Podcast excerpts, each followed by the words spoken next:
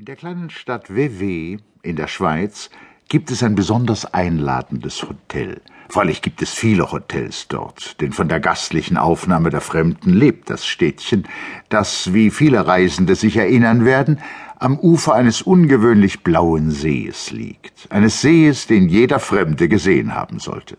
Am Seeufer reiht sich eine derartige Niederlassung an die andere. Häuser jeden Ranges, vom Grand Hotel neuester Mode mit kreideweißer Fassade, hundert Balkons und einem Dutzend flatternden Fahnen auf dem Dach, bis zur kleinen schweizerischen Pension früherer Zeiten mit dem Namen in deutschen Buchstaben auf einer rosa oder gelben Hauswand und einer gut gemeinten Laube im Gartenwinkel.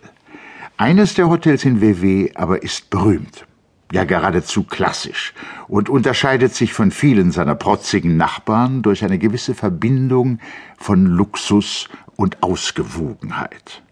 Im Juni ist diese Gegend überschwemmt von amerikanischen Reisenden. Ja, man kann sagen, dass WW in dieser Zeit gewisse Züge eines amerikanischen Badeortes annimmt. Da gibt es Bilder und Laute, die für Auge und Ohr Newport und Saratoga heraufbeschwören.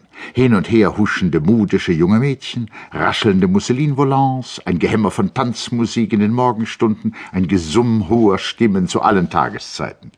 In dem trefflichen Gasthof Troac-Goron empfängt man einen Eindruck von alledem und fühlt sich ins Ocean House oder in die Congress Hall versetzt. Aber in den Troac-Goron, muss man hinzusetzen, gibt es noch andere Züge, die zu jenen Anklängen durchaus im Gegensatz stehen gepflegte deutsche Ober, die wie Gesandtschaftsräte aussehen, russische Prinzessinnen, die im Garten sitzen, kleine Polenknaben, die an der Hand ihrer Hauslehrer spazieren gehen, die Aussicht auf den sonnenbeschienenen Gipfel des Dent du Midi und die malerischen Türme des Schlosses Chillon. Es ist schwer zu sagen, ob es nun vornehmlich die Ähnlichkeiten oder die Unterschiede waren, die jenem jungen Amerikaner im Sinn lagen, der da vor zwei oder drei Jahren im Garten der Trois Couronnes saß und ziemlich müßig umherblickte auf einige der anmutigen Gegenstände, von denen die Rede war. Es war ein schöner Sommermorgen, und wie immer der junge Amerikaner die Dinge seiner Umgebung betrachten mochte, sie müssen ihm bezaubernd erschienen sein. Er war tags zuvor mit dem kleinen Dampfboot von Genf gekommen, um seine Tante zu besuchen, die in dem Hotel wohnte.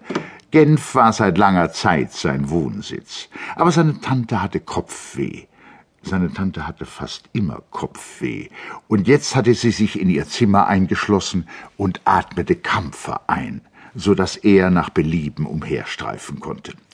Er war etwa siebenundzwanzig Jahre alt, wenn seine Freunde von ihm sprachen, so pflegten sie zu sagen, er sei studienhalber in Genf. Wenn seine Feinde von ihm sprachen, sagten sie, aber eigentlich hatte er gar keine Feinde. Er war ein ausnehmend liebenswürdiger Mensch und allgemein beliebt.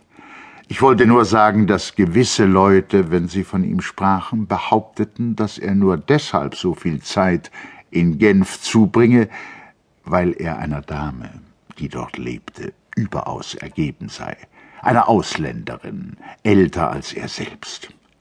Nur wenige Amerikaner, ja ich glaube kein einziger, hatten diese Dame je gesehen, über die einige merkwürdige Geschichten umgingen. Jedenfalls hegte Winterburn eine alte Zuneigung zu der kleinen Metropole des Calvinismus. Er war dort als Junge zur Schule gekommen und später hatte er dort die Universität bezogen. Umstände, die eine Menge Jugendfreundschaften mit sich gebracht hatten. Viele davon hatte er bewahrt, und sie waren ihm eine Quelle großer Zufriedenheit. Nachdem er an die Tür seiner Tante geklopft und von ihrer Unpässlichkeit erfahren hatte, war er durch die Stadt spaziert und dann zum Frühstück zurückgekehrt. Dieses hatte er nun beendet, aber er trank noch ein Tässchen Kaffee, das ihm von einem der Ober, die wie Attachés aussahen, an einem kleinen Tisch im Garten serviert worden war. Er trank seinen Kaffee aus und steckte sich eine Zigarette an. Alsbald kam ein kleiner Junge den Weg herunter, ein Bürschchen von neun oder zehn. Das Kind, das winzig war für seine Jahre, hatte einen altklugen Gesichtsausdruck, bleiche Haut und scharfe kleine Züge. Er steckte in Knickerbockern mit roten Strümpfen, die seine dürftigen, spindeldürren Beinchen zur Schau